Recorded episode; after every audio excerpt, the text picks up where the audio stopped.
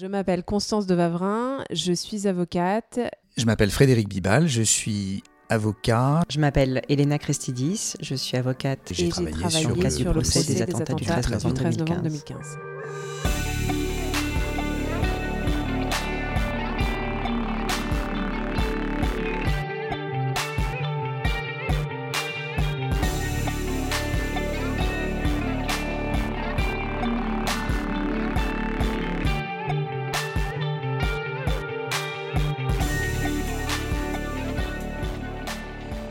Je suis avocate depuis le mois de janvier 2006, donc depuis 16 ans. Euh, j'ai une formation de pénaliste et au fil des années, je me suis beaucoup spécialisée euh, dans l'assistance aux victimes, euh, victimes d'attentats, mais aussi beaucoup mineurs victimes. Je m'occupe beaucoup de mineurs victimes.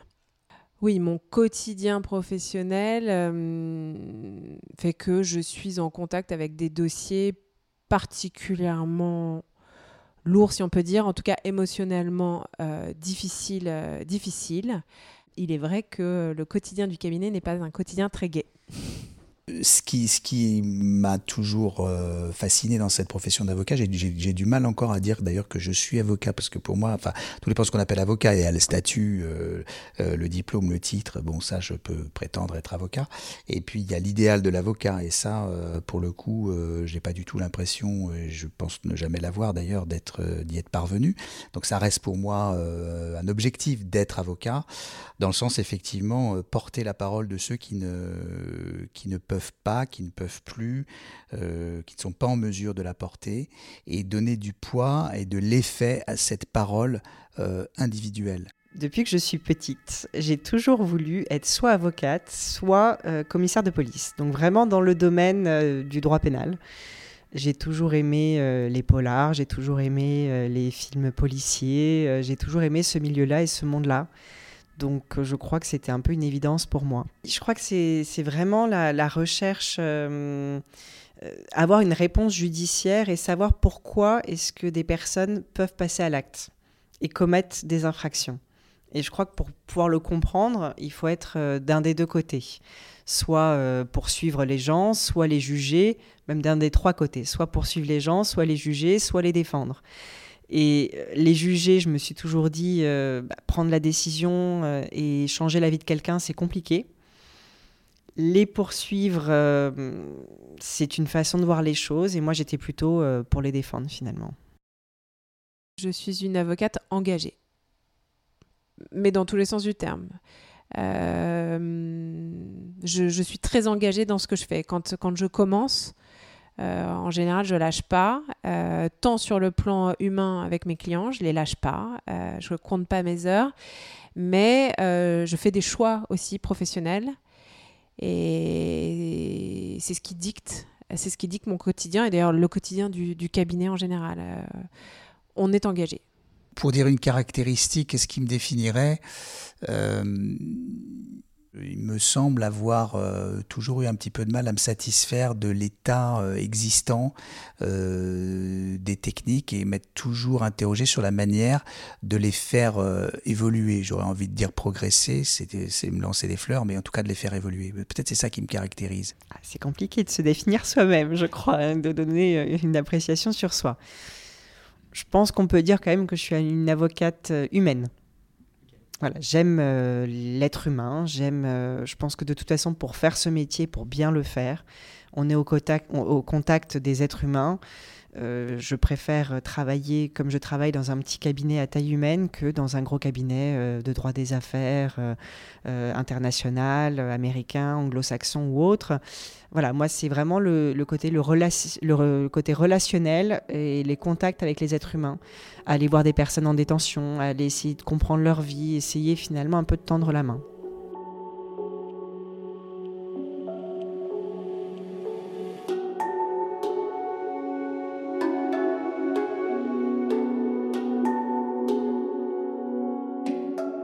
Alors, comment le procès V13 euh, commence pour moi euh, il commence euh, assez rapidement après la vague d'attentats du 13 novembre.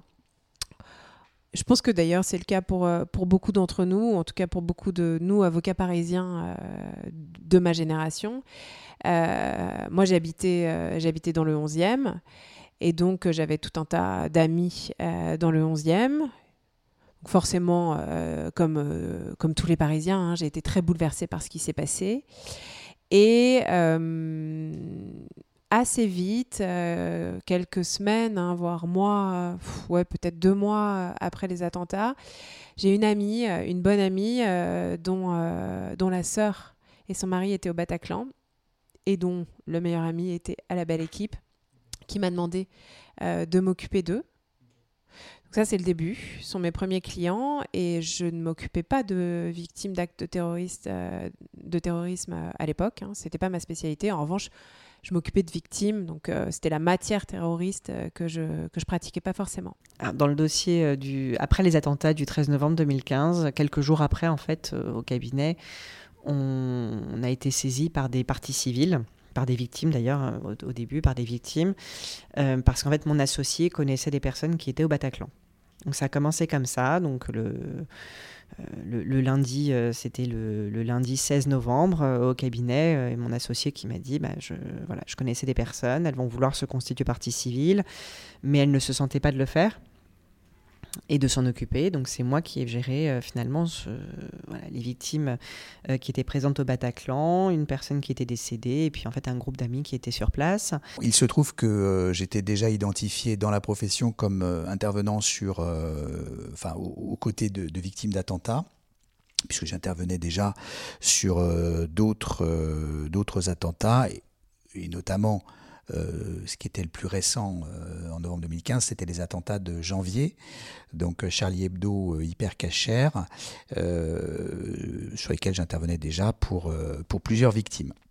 Et donc j'étais connu entre guillemets, hein, je ne suis pas du tout quelqu'un de célèbre, mais enfin en tout cas de la, de la profession et en particulier des, du, bâtonnier pour intervenir sur ces dossiers-là il se trouve que lorsque les attentats de, 2015 ont été commis, de novembre 2015, euh, nous étions en phase de transition vers euh, un nouveau euh, bâtonnat et que la vice-bâtonnière élue, alors c'est un peu technique, mais ça veut dire la, l'avocate qui avait été élue par la profession pour occuper le poste de vice-bâtonnière allait prendre ses fonctions donc en janvier 2016. Et cette avocate qui s'appelle Dominique Athias a senti qu'on était nombreux à avoir quelques clients et à être très éparpillés euh, et à organiser une première réunion. Première vague d'avocats sont venus à cette réunion euh, et c'est là que tout a commencé. Et en fait, à ce moment-là, finalement, dans l'auditorium, on s'est retrouvé avec des, avocats qu'on connaissait, euh, des pénalistes, des moins pénalistes, et on s'est regroupé en se disant, mais en fait, on ne peut pas rester chacun à, titre individuel travailler dans son coin.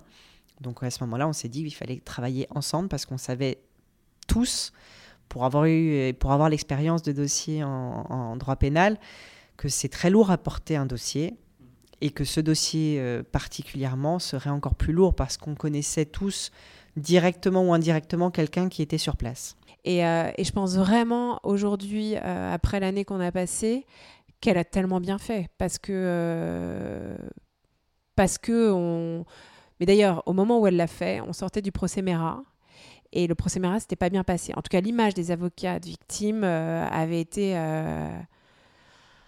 un peu abîmé, on va dire, pour dire les choses euh, cordialement. Euh, et, on avait tous été assez choqués, vu l'importance euh, de ce procès, de voir que notre profession, encore une fois, n'avait pas été capable de s'entendre et de s'organiser.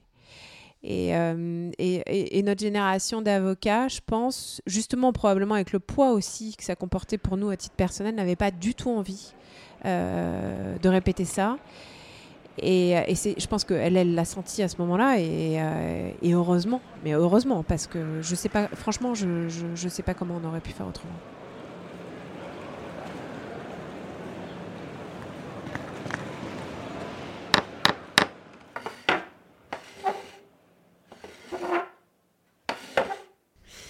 Euh, donc en amont du début du procès qui a commencé le 8 septembre 2021, il y avait 250 avocats, donc il y avait un peu plus d'avocats qui se sont mobilisés, euh, donc avec plus de parties civiles représentées. Et puis à la fin du procès, on, a recensé 327 avocats de parties civiles.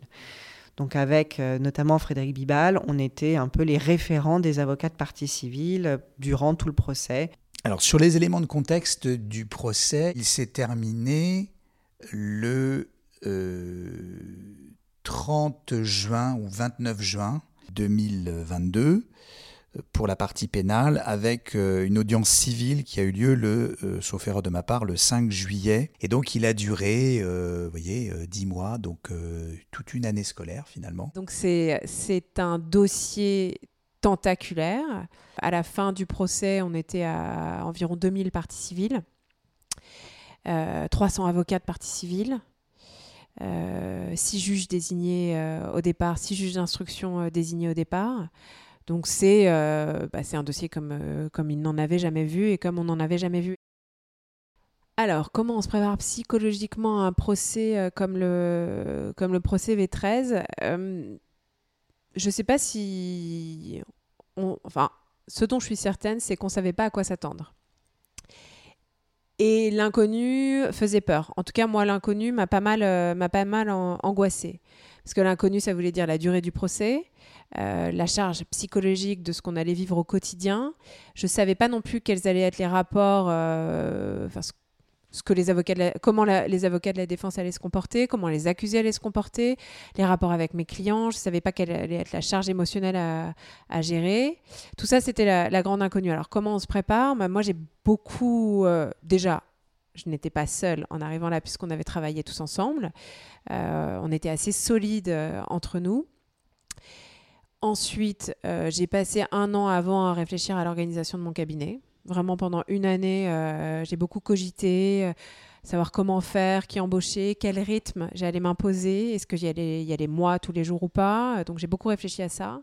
Euh, voilà, moi à titre personnel, je m'étais dit j'irai, mais j'y serai pas tout le temps. et en fait, au fil de l'eau, on, voit, on voit vraiment que c'est quasi impossible. En tout cas, pour moi, c'était quasi impossible. Certains ont réussi à le faire, moi, j'ai pas réussi à le faire. Pour moi, c'était très important que je puisse y être tous les jours. Euh, pour moi personnellement, mais aussi pour mes clients. Pour les parties civiles que j'assistais, il y avait des parties civiles qui venaient euh, quasiment tous les jours. Euh, et qui, je ne me voyais pas ne pas être présente pour eux, pour les seconder, pour être présent, pour répondre à leurs questions, à leurs angoisses aussi. Et puis après, c'est aussi un peu aussi l'angoisse de rater quelque chose à l'audience. Donc on peut dire aussi que c'est à un moment donné, ça a été très chronophage et euh, très addictif. Et notamment euh, durant les semaines qui ont été les plus difficiles euh, sur un plan émotionnel et sur un plan personnel, qui ont été les semaines d'audition des parties civiles, puisque pendant d'abord une première séquence de 5 semaines, puis une nouvelle séquence de 15 jours, la cour d'assises et par hypothèse les avocats présents ont entendu euh, sans discontinuer, donc du début de l'audience, c'est-à-dire aux alentours de 13 heures, le temps que les choses se mettent en place chaque jour, jusqu'à 19, 20, 21, voire parfois un peu au-delà, euh, donc 21 heures, euh, des, témoignages, des récits de victimes, tous plus bouleversants les uns que les autres. Les, gens qui interviennent, euh, euh, par exemple, sur les débriefings de, euh, victimes de, violences, les psychiatres, par exemple, ou les psychologues, savent très bien que on ne peut pas être dans cette situation d'écoute bienveillante, empathique, 7 heures d'affilée par jour. C'est humainement impossible. Bon, là, il se trouve que euh, les, conditions de l'audience et euh, la nécessité de tenir un calendrier ont imposé à la Cour, on ne pouvait pas faire autrement, à la Cour et donc aux avocats présents, euh, d'aller bien au-delà de ces règles de bonne pratique. Et donc il a, il a fallu spécialement dans cette période-là, mais aussi dans les temps qui ont suivi, parce qu'il y, a une espèce comme ça de, temps, j'allais dire, d'assimilation de, ou de digestion, je ne sais pas comment on peut dire, euh, il a fallu être particulièrement euh, euh, vigilant à nos équilibres personnels.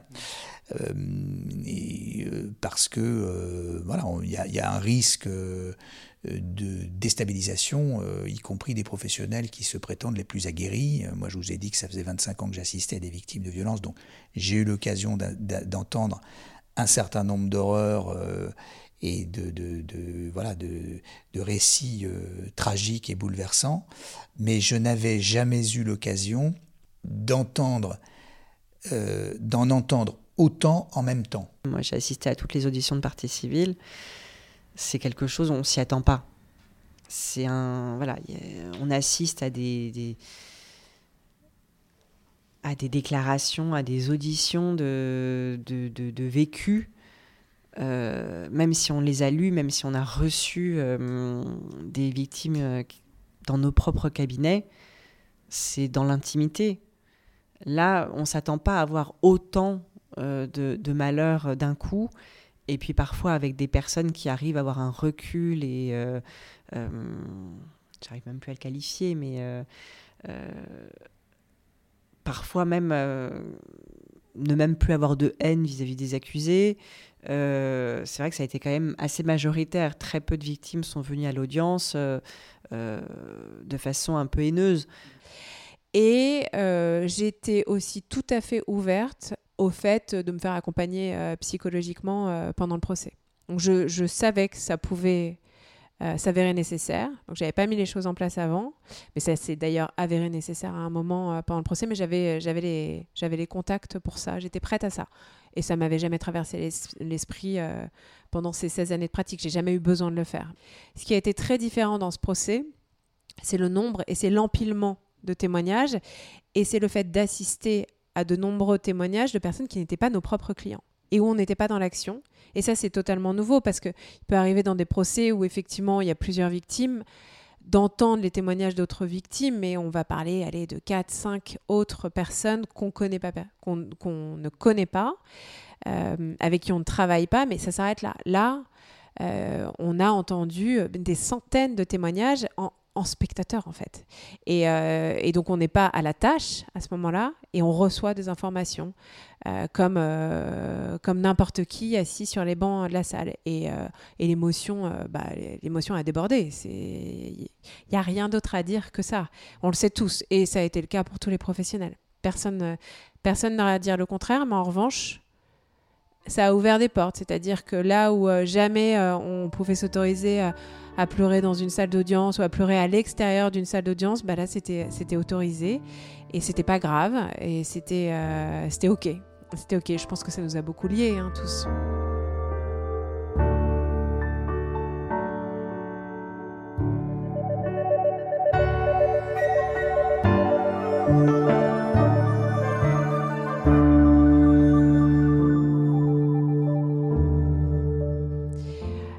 Faut savoir qu'un avocat, euh, à la base, ça fait probablement partie des raisons pour lesquelles on devient avocat aussi, euh, un avocat, il est indépendant, totalement indépendant par nature. Euh, il est indépendant dans sa prise de parole, dans ses idées il déteste qu'on lui dise quoi faire, quoi penser et comment le faire. Et il déteste rendre des comptes euh, aux autres. C'est vraiment, euh, je pense que c'est un peu notre marque de fabrique. L'essence même de notre profession, euh, le, fait que nous défendions des intérêts individuels, le fait aussi, il ne faut pas avoir peur des mots, qui est naturellement, et, et c'est pas un gros mot, une concurrence entre les avocats, fait que il est toujours difficile pour un avocat euh, qui doit euh, gagner sa vie, donc avoir de nouvelles affaires et euh, faire en sorte de montrer à ses clients qu'il a une, valeur ajoutée personnelle. Il est toujours difficile pour cet avocat de partager spontanément avec d'autres confrères qui sont à la fois ses confrères, qui partagent des valeurs professionnelles avec lui, mais aussi de facto ses concurrents, de partager avec lui des éléments essentiels d'un dossier. On a euh, un métier d'avocat qui est un métier assez individuel et individualiste, où euh, généralement on ne donne pas euh, ses arguments aux autres confrères, on va, vouloir absolument avoir le dernier mot et puis le meilleur mot pour soi, et en se disant ah, ça c'est ma meilleure idée, je la garde, surtout je la divulgue pas avant, pour avoir le meilleur effet de manche en temps voulu. Alors, l'ego des avocats, c'est un sujet.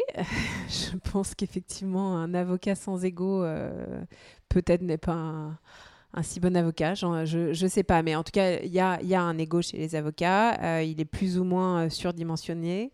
Peut-être, peut-être, j'ose dire ça, que la féminisation du métier aide un peu euh, sur ces questions-là. Mais oui, il y a eu euh, des difficultés euh, d'ego au départ. Donc, partant de là, il, il, fallait inventer une façon de travailler à 300. En ménageant les égaux, les idées, les avis des uns et des autres, et tout ça dans l'intérêt et du procès et, des clients. Ça n'a pas été simple. Euh, ça n'a pas été du tout simple, euh, même euh, au départ. On a essayé plein de choses. au tout début, typiquement, pour prendre des exemples concrets, il n'y avait pas d'inventaire, c'est-à-dire que le dossier est coté, alors c'est D1, D2, D3 jusqu'à des 300 000 ou quelques. Alors, code, c'est le terme technique des avocats pour désigner en fait la page, l'une une page d'un dossier. Donc sur un dossier d'un million de pages, personne ne peut prétendre euh, pouvoir euh, ne serait-ce que l'avoir lu personnellement, intégralement. Euh, il y a un million de pages dans le dossier, donc on peut imaginer, mais au tout début, il n'y a pas un million de pages, mais il n'y a pas d'inventaire, c'est-à-dire qu'on ne sait pas la code des 1 à quoi ça correspond, la code des 1000 non plus. Donc au début, on s'est dit, bon, on va faire un inventaire donc on, et un résumé du dossier. Donc au tout début, c'était un peu le travail où on se répartissait à plusieurs avocats en se disant bah, tu prends la code D1 à D100, l'autre de 101 à, 100 à 200, etc. On s'est réparti vraiment le travail comme ça. Et après, en fait, on s'est aperçu, bah, certains faisaient pas leur partie, donc euh, il y avait des trous. Euh, faire un résumé, on en venait à un résumé que personne ne lirait. Donc ça n'est plus finalement. Voilà, on a, on a testé des choses au début pour euh, voir comment est-ce qu'on pouvait travailler intelligemment. Il y a forcément un travail d'analyse qui va se faire par répartition des tâches, sauf à dire à ce moment-là que personne n'a lu le dossier. Mais est-ce qu'on est démissionne à ce point? Donc nous sommes parvenus collectivement à ce que l'intégralité du dossier ait pu être parcouru. On en a euh, eu la preuve euh, en audience, puisque chaque jour de l'audience, sur chacune des thématiques qui a été abordée, des parties civiles ont été capables, de manière euh, avertie, hein, très technique, très précise, de s'exprimer sur chacun des aspects de ce dossier un dossier classique, en principe, euh, on va avoir le juge d'instruction, on, récupère la copie du dossier, on le travaille euh, euh, à son cabinet, on lit le dossier intégralement, on reçoit la victime on, va, on reçoit la personne qui est mise en examen on prépare l'audition de la victime ou de la personne mise en examen par le juge. Euh, voilà, c'est vraiment un travail qu'on fait avec son propre client, avec son client, à travailler le dossier, à dire voilà, il y a tel et tel éléments, euh, euh, qu'est-ce que vous avez à dire par rapport à ça, qu'est-ce que vous souhaiteriez dire au juge, etc. Il y a plusieurs éléments. Bon, d'abord, il y a une masse de travail importante compte tenu de, de l'importance du dossier lui-même, qu'on ne pouvait pas qu'on ne pouvait pas mener à bien nos tâches sans collaborer étroitement avec d'autres cabinets, avec d'autres avocats. par conséquent, la première évolution de notre travail, et d'une certaine manière la plus importante, ça a été l'impérieuse nécessité de mettre en place cette collaboration. Concrètement, comment ça s'est passé? Ça s'est passé par la mise en place très en amont de l'audience d'un groupe de contacts d'avocats qui se sont euh, vus, euh, qui se sont réunis euh, en moyenne au moins une fois par mois. sur le plan pratique, j'allais dire technique nous avons dû mettre en place un certain nombre d'outils spécifiques, notamment sur le plan euh, informatique. Il y a eu un cloud numérique euh, ultra sécurisé qui a été mis en place grâce au barreau de Paris et sur lequel euh, les avocats ont pu avoir un espace de partage, déjà mettre le, pouvoir consulter de manière sécurisée le dossier pénal, mais également pouvoir échanger toute une série de documents de, de travail. également une messagerie sécurisée qui a été mise en place, donc à laquelle pouvaient accéder tous les avocats du dossier, mais que les avocats du dossier, parce que c'était, la, la, difficulté, c'était à la fois que tout le monde puisse y intervenir et qu'il n'y ait pas d'intrus, parce que on a beau être euh, plus de 300, la question du secret de l'instruction et du secret, lorsque le, on est encore en cours d'instruction, et, du secret professionnel, là pour le coup qui ne cesse pas, euh, elle existe. On a travaillé aussi sur tout le volet indemnitaire. euh, beaucoup au début euh, pour créer des nouveaux préjudices, de faire évoluer la jurisprudence. Ça veut dire que de nombreux avocats ont mis en commun leur savoir-faire ce qui est aussi très rare, hein, parce que c'est ça la valeur de notre travail. Donc, il y a eu vraiment un partage de compétences totalement volontaire, gratuit euh, et, collectif. Euh, ce partage, euh, ce partage de, matière grise, on va dire, ça n'avait jamais existé. Comment arriver à faire en sorte que cette, que cette attitude de mise en commun soit partagée par le plus grand nombre? Ben, La première des conditions, c'est soi-même de, montrer concrètement et pratiquement que l'on est prêt euh, j'allais dire, à investir le premier, à mettre sur la table le premier des éléments euh, intéressants, utiles pour les autres. Et ça, euh, il y a une façon de le, démontrer, c'est tout simplement d'être de, très, de façon très pratique, très concrète, et sans condition, sans exigence aucune de retour, de mettre à disposition d'autres avocats des éléments dont ils pourront très rapidement vérifier euh, qu'effectivement ils sont utiles, ils sont pertinents, ils représentent une valeur ajoutée déjà pour leur travail. Donc avant de vouloir recevoir, il faut commencer par donner. Ça a ce que je dis a l'air très boy scout, et on a l'impression qu'il fait de la morale, de, mais, mais je pense qu'il n'y a que comme ça qu'on peut réussir à créer une dynamique. Une fois que les confrères ont compris que les choses ne seraient pas à sens unique puisqu'ils commencent par recevoir. Euh, alors à ce moment-là, il y, a, une étape de confiance à, gagner, c'est-à-dire leur montrer que euh, euh, si ils mettent en commun des éléments, ils participent à un travail collectif, ce travail ne sera pas capté, approprié par un petit nombre d'entre eux et donc là, on rejoint la question de presque une question éthique, l'éthique des responsables et des animateurs, qui doivent être capables de démontrer à tout moment qu'ils n'ont pas tiré de, bénéfices ou de profits personnels euh, de cette expérience d'animation. De mutualiser, ça a vraiment permis euh, de, faire que, euh, bah, in fine, on a pu faire une demande d'acte commune, ce qui se fait jamais en principe, euh, que lors du procès, on a pu euh, faire des groupes de travail, faire confiance en disant bon bah euh, moi je fais confiance à tel avocat qui a travaillé sur ce sujet et je pose pas de questions, ce qui est en principe impossible.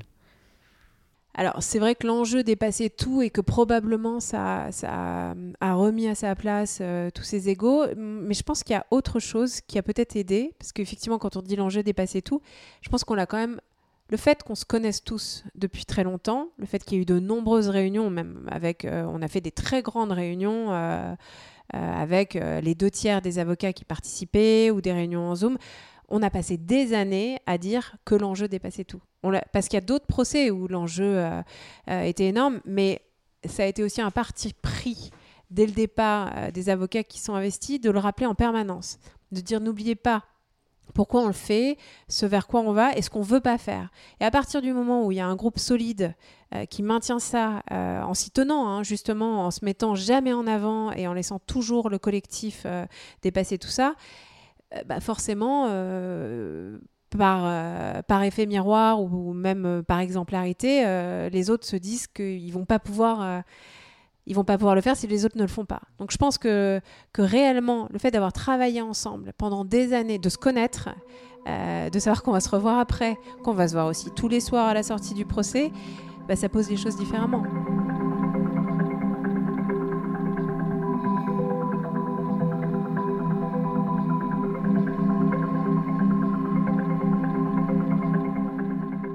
Bah, je crois que ça s'est plutôt bien passé. Il y a des choses certainement à revoir, euh, des, choses euh, peut-être avec un peu de recul, avec le temps, on pourra peut-être euh, voir un peu plus ce qu'il y a à faire, améliorer. Parce qu'il y a évidemment des choses à améliorer, il y a des choses peut-être à abandonner, il y a des choses à rajouter, évidemment. Mais je crois que quand même dans la globalité, il y a eu un, accueil, en tout cas des parties civiles, que nous assistons les uns les autres, plutôt positif. C'est-à-dire que les parties civiles qui, par exemple, n'ont jamais été entendues, n'ont jamais été, euh, n'ont jamais déposé devant la cour, bah, ces parties civiles-là, qui pourtant euh, parfois même n'étaient pas assistées par un avocat, bah, on a quand même porté leur voix par le biais euh, de certains confrères qui ont porté la voix des oubliés, des silencieux. Et c'est vrai que les parties civiles, finalement, parfois, ont pu même aller voir des avocats sans les connaître mais pour les remercier en leur disant bah, merci d'avoir porté la voix des absents, merci d'avoir euh, euh, porté la voix des enfants pour ceux qui plaidaient pour les enfants par exemple, merci d'avoir voilà porté la voix de ceux qui ne peuvent plus parler parce qu'ils ne sont plus là. Donc c'est quelque chose finalement qui a été vraiment bien accueilli par la majorité. Alors on ne fait jamais l'unanimité, c'est impossible mais en tout cas par la majorité des parties civiles et des victimes. Et c'était le plus important pour nous, parce que c'est notre rôle. Notre rôle, c'est d'assister des victimes et des parties civiles dans le cadre de ce procès, en tout cas. Et c'était en tout cas euh, leur, euh, c'était comment permettre à toutes les victimes et toutes les parties civiles, même si on ne donnait pas forcément leur nom, leur identité, leur parcours, euh, leur vécu réel, au moins que personne ne soit laissé sur le bord de la route et que chacun et chaque voilà, chacune et chacun puisse être représenté euh, et euh, ne, ne, se sentent pas exclus. Encore une fois, ça n'est que mon point de vue, mais de mon point de vue, je trouve que ça s'est plutôt bien passé dans le procès V13 et euh, on juge l'arbre à ses fruits. Hein, on en a eu la preuve au cours de l'audience. Voilà, on a eu des retours quand même globalement très positifs. Non seulement des magistrats, mais des avocats qui euh, étaient moins actifs dans, le groupe et qui nous ont fait part de leur satisfaction quand ils voyaient ce qui se passait. Et puis aussi et surtout, et c'est ça le plus important, euh, de nos clients, des parties civiles, des victimes, qui ont été, euh, notamment les associations, très satisfaites de, de la prise en charge collective de ce dossier. Parce que ce qu'il faut expliquer aussi, ce qui est important aussi, c'est que les victimes, j'aurais d'ailleurs dû commencer par là, euh, elles vivent, et elles sont les premières à vivre, ce paradoxe de l'individuel versus le collectif. Une victime d'attentat, elle a pleinement conscience et intimement conscience qu'elle doit affronter un drame qui lui est strictement personnel. J'ai vécu personnellement cette violence, où mon proche a vécu personnellement cette violence. Donc il n'y a rien de plus intime que des violences euh, aussi extrêmes. Et en même temps, chacune d'entre elles a pleinement conscience d'avoir vécu une expérience collective. Elle a pleinement conscience de ne pas être la seule et que des dizaines et des dizaines d'autres personnes ont vécu une violence extrême à l'occasion du même événement. Et donc, quand les avocats se disent euh, à la fois c'est un dossier qui représente un engagement professionnel euh, personnel euh, très fort, mais en même temps, je dois collaborer avec d'autres avocats. Il n'y a pas seulement l'aspect pratique de dire je ne vais pas réussir à, à, faire le travail tout seul. Il y a d'abord, et c'est ça qu'il faut mettre en avant, le reflet, la représentation, et c'est notre travail de représenter les, euh, les personnes que nous assistons, la représentation de ce que vivent nos clients. Nos clients vivent personnellement cette dualité entre une expérience intime personnelle et une expérience collective. Je suis toujours certain aujourd'hui que si nous n'avions pas fait cet effort individuel et collectif de modifier notre façon de travailler, nous ne serions pas parvenus à euh, assister correctement nos clients. À titre personnel, ce qui est certain, c'est que moi j'ai mis ma vie personnelle et aussi professionnelle un peu entre parenthèses pendant euh, plus de neuf mois. En fait, on n'en sort pas indemne. On ne sort pas indemne de ce procès, on ne sort pas indemne, je pense, professionnellement. C'est-à-dire qu'il y a aussi, c'est vrai que c'est un peu comment est-ce qu'on va exercer notre métier après. Ça se rejoint aussi, c'est-à-dire qu'on relativise euh, d'avoir vu finalement autant de drames humains et puis en même temps cette humanité en face, de se dire qu'est-ce qu'on fait après. Comment est-ce qu'on reprend sa vie professionnelle et personnelle comme si de rien n'était et euh, en revenant euh, euh, au 7 septembre 2021 avant que tout commence. C'est impossible. Alors, quelle place le procès V13 occupe pour moi? J'ai refermé la porte parce qu'il n'y a pas d'appel, il n'y a eu aucun appel, ce à quoi on ne s'attendait pas, hein, mais donc c'est aussi un peu la, magie, entre guillemets, de ce procès, c'est que euh, ça a été très très fort et puis c'est fini. Donc j'ai refermé la porte, euh, mais il y a une place énorme, je pense, tant dans mon cœur que dans ma vie professionnelle pour, pour cette affaire. D'en parler, ça génère énormément d'émotions. je pense que alors ça paraît idiot hein, toujours, mais c'est le cas dans, de nombreuses professions, mais euh, mais il y a, y, y a, ceux qui ont vécu V13, qui savent, euh, qui savent la, charge émotionnelle. Euh, et, et, tout ce qu'on a partagé, tous ces moments-là, bah, c'est évidemment pour toute la vie. Et ça crée un lien. une, probablement une approche et une... Euh, comment dire? Ça nous a rendus sincères les uns avec les autres, je pense. On n'avait plus d'autre choix que d'être sincères tous ensemble. Et, euh, et c'est assez rare dans ce métier de pouvoir être totalement euh, à découvert. Donc c'est c'est agréable de se dire qu'on a vécu ça. Et, et, ça, moi, ça me rassure beaucoup sur les raisons pour lesquelles euh, j'exerce, parce que parfois c'est très difficile. Euh, parfois on se fâche entre nous, parfois on se fâche avec les magistrats, parfois même les rapports avec les clients peuvent être difficiles. Et là, moi, j'en suis ressortie euh, rechargée pour l'avenir.